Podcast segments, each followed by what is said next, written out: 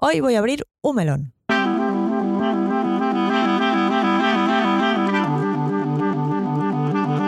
Un podcast ninja sobre Big Data, episodio 72, en el nombre de la inteligencia artificial segura y responsable.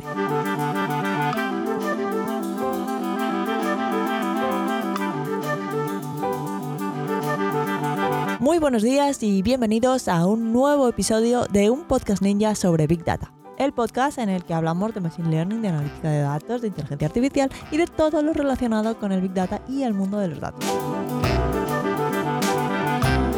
En este podcast hablamos de inteligencia artificial y de Big Data de manera normal, nos alejamos de las ideas de inteligencia artificial de las pelis y tratamos estos temas con los pies en la tierra y con sentido del humor.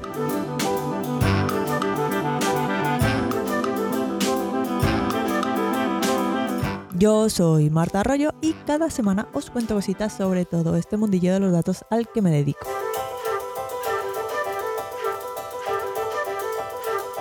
Además, si queréis profundizar un poco y no lo habéis hecho todavía, podéis ir a la web datos.ninja y descargar el ebook La guía ninja del Big Data y la inteligencia artificial. Una guía muy guay para iniciaros en el mundo del Big Data, el Machine Learning, la ciencia de datos, todo eso desde cero. Y además acordaos que podéis descargar, además de la guía, eh, recibiréis cada dos semanas el boletín ninja, que es la newsletter en la que os cuento todo lo que se me queda fuera del podcast, que las noticias, los recursos de aprendizaje, herramientas y recomendaciones que me voy encontrando por ahí y me parecen interesantes. Todo eso en datos.ninja.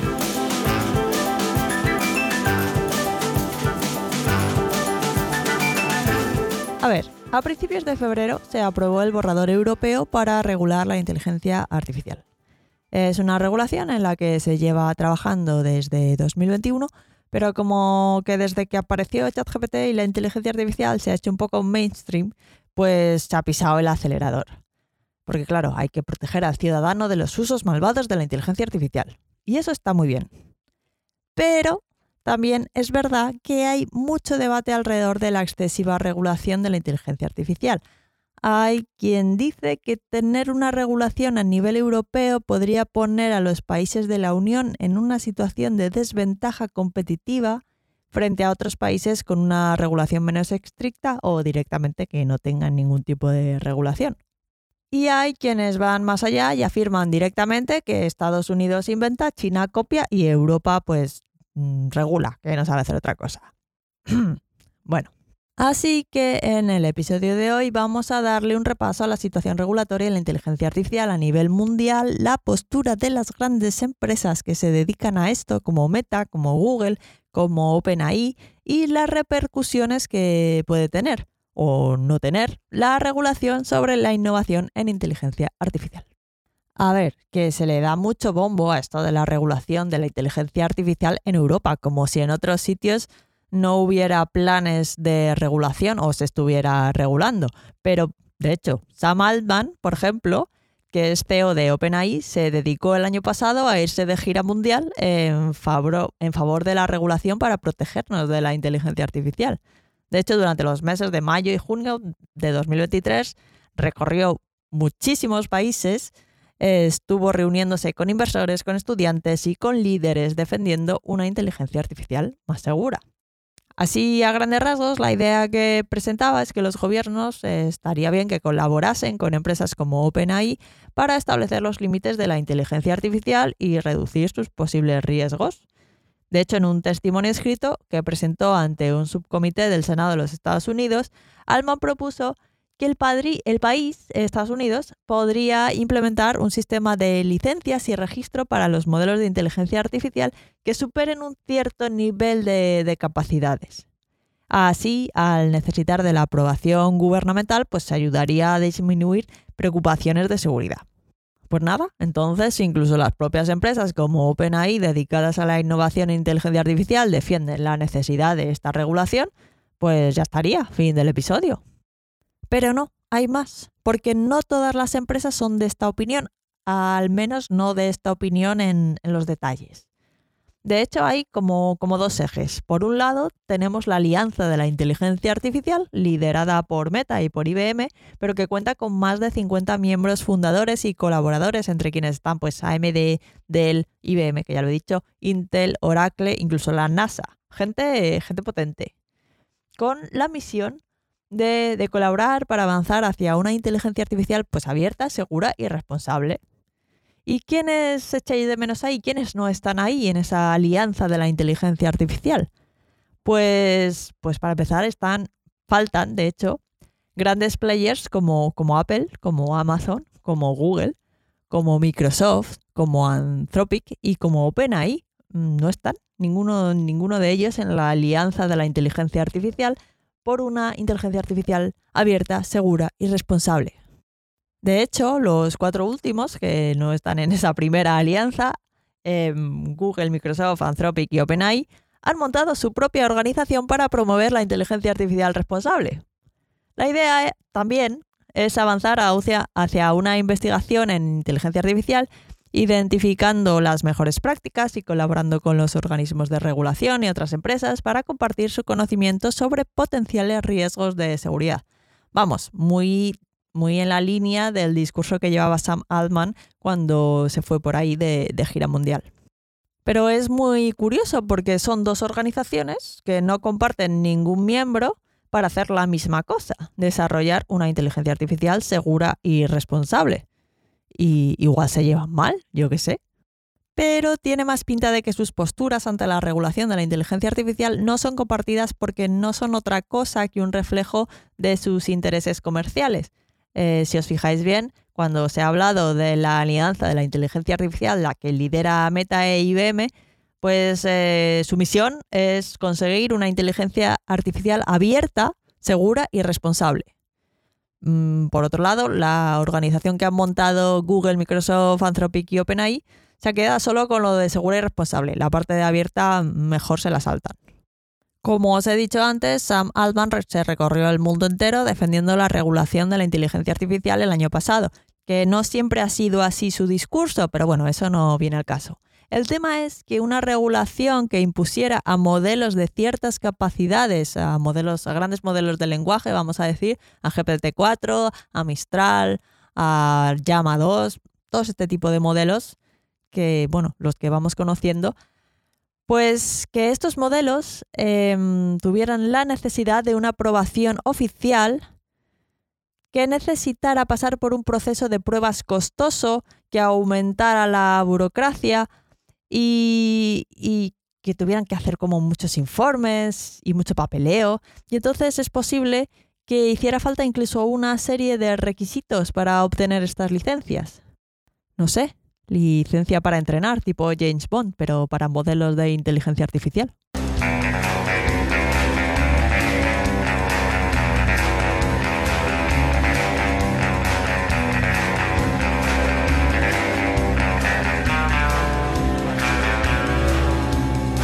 ¿Y esto a quién le supondría una barrera de entrada muy grande a esta carrera de la inteligencia artificial?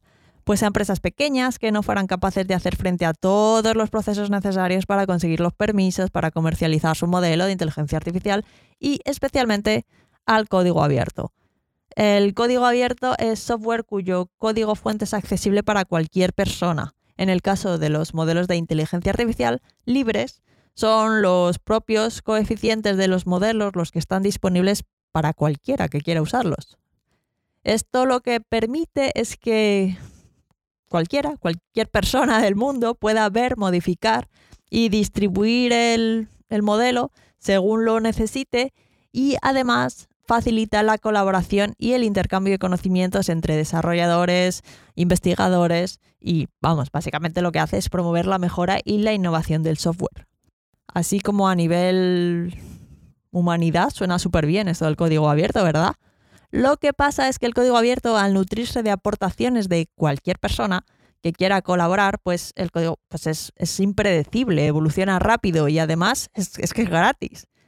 Suele quedarse con una buena porción del mercado frente a las grandes empresas. Entonces, al imponer regulaciones como las propuestas por Sam Altman con licencias y procesos y, y procesos de pruebas eternos y costosos, pues se podría limitar o reprimir el desarrollo de este tipo de modelos abiertos. Para empresas como OpenAI y Microsoft, que ha invertido mucho en posicionarse en el campo de la inteligencia artificial, o para Google, que suficiente tiene con intentar hacer llegar sus logros al público general sin liarla, pues podría ser una estrategia como de control de daños preventivo. Evidentemente que ellos también tendrían que pasar por este proceso de obtener licencias, pruebas y procesos de verificación.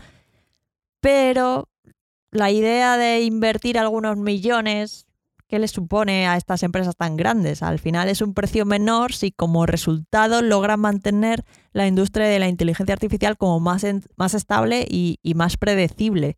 Y al final lo que hacen es concentrar la influencia en empresas que se mueven de manera más lenta y controlada. O sea, mejor tener como competidor Google a Microsoft, Microsoft a Google mm, y luego a OpenAI que tener que estar mirando por el retrovisor a ver qué están haciendo con los del código abierto. Así como que contienen, contienen los daños. Y luego tenemos a Amazon y Apple, que no se han posicionado mucho. Más allá de que Amazon haya invertido en Anthropic, que sí que está en el eje pro regulatorio de OpenAI, Google y Microsoft, ambas Amazon y Apple han mantenido un perfil bajo. Ah, la verdad es que Amazon no siente que su negocio esté amenazado por los modelos fundacionales de inteligencia artificial. Y a su vez, pues tampoco es percibido como una, como una amenaza para los demás. Amazon está de chill, trabajando en sus cositas de inteligencia artificial, que las tiene, sin la presión pues, de la opinión pública. A su rollo. Y luego Apple, por otro lado, tampoco parece preocuparse mucho por este tipo de debates, porque ha liberado recientemente una librería de Machine Learning diseñada específicamente para el hardware de, Apple y, poca cosa más. La cuestión es que tanto Amazon como Apple pueden permitirse mantenerse al margen de estos debates, ya que disponen de los recursos para adaptarse y avanzar sin importar cómo evolucione el asunto. Y luego tenemos la otra posición, que es la de Meta, anteriormente conocida como Facebook, al frente de la alianza de la inteligencia artificial como abanderado, abanderada del, del código abierto. Meta ve el código abierto y los grandes modelos de inteligencia artificial como oportunidades en lugar de amenazas. Para Meta el código abierto es particularmente valioso porque les permite aprovechar las contribuciones de la comunidad para avanzar en su propia investigación, en su propio desarrollo y no incurre en todos los costes asociados. La idea es yo libero este modelo en el que he investigado, me lo mejoran y yo luego lo utilizo y esa mejora que han hecho sobre mi modelo es gratis para mí porque la ha hecho gente de la comunidad de, desarrollo de, código abierto, de, de modelos abiertos, ¿no? Es buen plan. Así que esencialmente pueden utilizar innovaciones desarrolladas libremente por otros, integrarlas en sus productos y mejorar su oferta al fin y al cabo su negocio no está en la inteligencia artificial per se y tampoco les supone una amenaza que saquen mejores modelos a, los suyos. La inversión en código abierto, aunque no sea pequeña, o sea, la inversión que hacen ellos en sacar como llama 2 y liberarlo, pues obviamente entre en ese modelo ha costado dinero. Pues esa inversión, aunque no sea pequeña, es vista como una inversión rentable por los beneficios que aporta y además mejora la imagen de Meta, que tradicionalmente pues, no ha sido muy buena. De hecho, esto del código abierto es importante porque incluso las negociaciones sobre la regulación europea sobre inteligencia artificial estuvieron pendientes de un hilo hasta que Francia, Alemania e Italia consiguieron relajar las restricciones sobre los modelos fundacionales de código abierto. Estos países no querían que unas restricciones demasiado estrictas pudieran perjudicar a empresas locales como Mistral en Francia, que ya ha sacado modelos que le plantan cara a los de OpenAI perfectamente, o Aleph Alpha en Alemania. Finalmente, después de mucho negociar, consiguieron proponer un marco regulatorio que fomentara la innovación y la competencia, o eso dicen ellos, sugiriendo un poco la autorregulación a través de compromisos y códigos de conducta de, de las empresas. Aunque bueno, Mistral ahí ya se ha encargado de conseguir un acuerdo con Microsoft, parecido al que en su momento firmaron Microsoft y OpenAI. De hecho, hasta ahora los modelos de Mistral han sido abiertos, pero veremos si el acuerdo con Microsoft hace que esta compañía explore otras oportunidades comerciales y tome más el camino que ya ha seguido OpenAI. Para empezar, El primer modelo que ha sacado después del acuerdo ya no es abierto. Entonces, bueno, ya veis un poco dónde se sitúa cada player en esto de la inteligencia artificial respecto a, la regulación y, al desarrollo de la inteligencia artificial segura y responsable. Todo el mundo quiere una, artificial, una inteligencia artificial segura y responsable, eso está claro. Eso por un lado. Por otro, vamos a ver las posturas de algunos países, porque tenemos como tres grandes ejes están los países que no pretenden introducir nueva regulación específica para todo esto de la inteligencia artificial, sino que dicen, oye, pues con lo que ya tenemos, vale. Entre estos países, con una postura un poco más relajada, tendríamos a Reino Unido, a India, a Japón, países un poco, bueno, estos tres, entre ellos. Con esta postura regulatoria pro innovación, eh, así es como lo llaman ellos, Reino Unido ha establecido unos principios para que los reguladores los sigan, así como unas recomendaciones. Y luego ha creado una unidad enfocada en ver si los modelos más avanzados representan algún riesgo o no. Es como más monitorizar, más recomendar. De hecho, Reino Unido tiene un acuerdo especial con Google DeepMind, con Anthropic y con OpenAI para obtener acceso anticipado a sus modelos más avanzados con el objetivo de comprender mejor pues, los posibles riesgos. Pero bueno, también os digo que estas posturas van cambiando y los gobiernos son muy de ir reconsiderando su posición según van avanzando las cosas. Luego tenemos los que sí pretenden introducir un marco legislativo específico para la inteligencia artificial, con Europa a la cabeza, luego también está China o Corea del Sur. Europa tiene recién aprobado el borrador del acta de inteligencia artificial en el que hay definidos distintos niveles de riesgos y según el riesgo que se le asigna a un modelo, pues tiene que cumplir unos u otros requisitos. De esto ya podemos hablar más en el, episodio de la semana que viene. Pero para que os hagáis una idea, estos requisitos incluyen la realización de evaluaciones de riesgo, la obligación de revelar cuando un contenido ha sido generado por inteligencia artificial, la prevención de la generación de contenido ilegal por parte de los modelos y la publicación de resúmenes de cualquier dato con derechos de autor utilizado para el entrenamiento de los modelos. Y luego, por otro lado, está China, que ha implementado legislación específica sobre sistemas de recomendación y regulaciones de inteligencia artificial generativa. Esto exige que el contenido generado por inteligencia artificial esté etiquetado Luego también establece unas protecciones contra el mal uso y prohíbe cuentas anónimas en los servicios, incluyendo requisitos de censura. Además, en China, los desarrolladores deben registrar sus modelos con el gobierno y aquellos algoritmos considerados capaces de influir en la opinión pública deben pasar por una evaluación de seguridad especial. O sea que como veis, China es pro regulación, pero además eh, de la rama heavy en cuanto a los países pro regulación, porque además de todo esto que os he contado, prohíben servicios como ChatGPT. Y luego eh, tenemos países como Estados Unidos, Australia o Canadá, que estarían eh, como entre medias de una postura de regulación ligera, más en la línea de compromisos voluntarios por parte de las empresas y buenas prácticas y la parte más de más pro regulatoria. O sea, sería como una regulación más, más ligera. Sin embargo, varios estados en Estados Unidos, aunque Estados Unidos propone más el rollo de las recomendaciones, las buenas prácticas, la monitorización para ver si, si hay riesgos, pues algunos estados están avanzando ya con sus propias leyes de inteligencia artificial, que varían en términos de rigor. Por ejemplo, existen leyes de transparencia obligatorias en California, en Colorado, en Texas, en Virginia y en otros estados, que están enfocadas a, los modelos que sirven para tomar decisiones automatizadas. Y por ejemplo, los estados de Nueva York e Illinois han implementado leyes específicas relacionadas con el uso de inteligencia artificial en decisiones de contratación.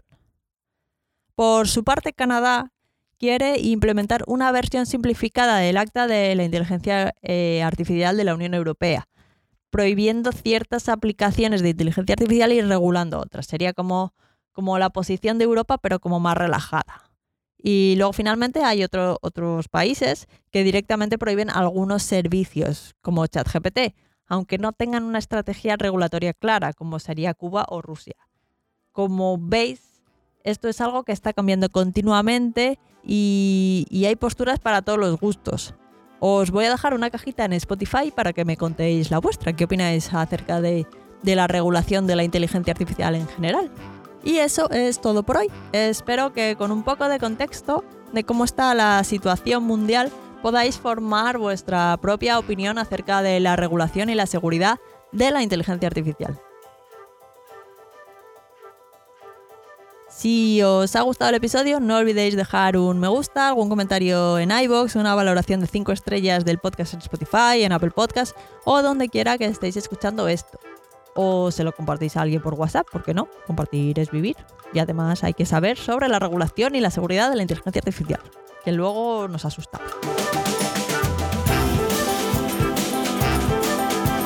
Como siempre, si tenéis cualquier duda o pregunta podéis contactar conmigo a través del formulario de contacto en la web o en redes sociales. Os dejo todos los enlaces en las notas del programa.